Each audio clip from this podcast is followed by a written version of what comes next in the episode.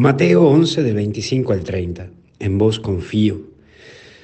Es la hora, la vida es ahora, no después de casarnos, la vida no va a mejorar después de tener un hijo propiamente, nos frustramos por cosas que no sabemos cómo serán, nos vamos frustrando por el pasado que hemos vivido y esta cosa que no me perdono, o por el futuro que hay generado en mí y que se genera en mí con incógnitas constantes. ¿Qué, qué irá a pasar? ¿Si irá a subir o bajar el dólar? ¿Qué, ¿Qué irá a pasar con esto? ¿Cómo serán mis vacaciones? ¿Cómo será aquí? ¿Cómo será allá? Y siempre decimos que nuestra vida va a estar completa cuando a nuestros esposos les vaya mejor, cuando a mi mujer le vaya mejor, cuando a mi parroquia le vaya mejor, cuando aparezca un nuevo jefe que sea mejor, cuando tenga un mejor trabajo, cuando me vaya a vivir a tal lado. Mira, la verdad es que no hay mejor momento. No hay mejor momento para ser feliz que ahora. ¿Me entendés a lo que refiero? Ya no podés vivir con la actitud ojalatera. Si no es ahora, entonces ¿cuándo?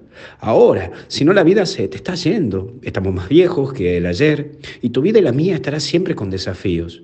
Es mejor admitirlo y ser felices con lo que tenemos, con lo que hay, punto. Y como diría un pensador, por largo, largo tiempo creía que mi vida recién estaba por comenzar.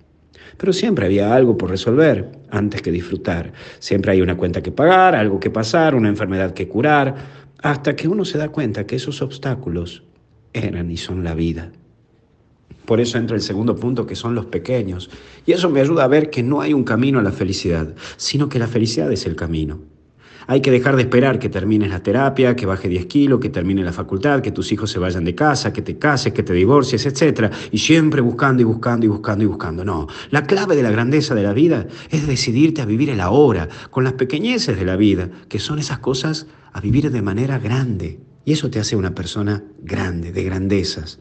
La felicidad es un trayecto y no un destino. Di Souza decía, trabaja como si no necesitaras dinero Ama como si nunca te hubieran herido y baila como si no te estuvieran viendo. Por eso estamos celebrando hoy el Sagrado. Hoy es el Día del Sagrado Corazón. Y es esto el camino. Saber que vivo con su amor día a día, que disfruto de estar en el corazón de Jesús, en su corazón. Por eso es rendirte a sus pies. Y así como venimos desglosando el acto de consagración a través de Instagram y Facebook y de YouTube de MD Católicos, es poder comprender que quien descubre el amor de Dios en su vida ya es feliz. Hoy ponete a sus pies y que Él haga tu corazón semejante al tuyo. Y hoy repetí, en vos confío. Que Dios te bendiga y te proteja en el nombre del Padre, Hijo y Espíritu Santo. Y hasta el cielo no paramos. Feliz día del Sagrado Corazón. Cuídate.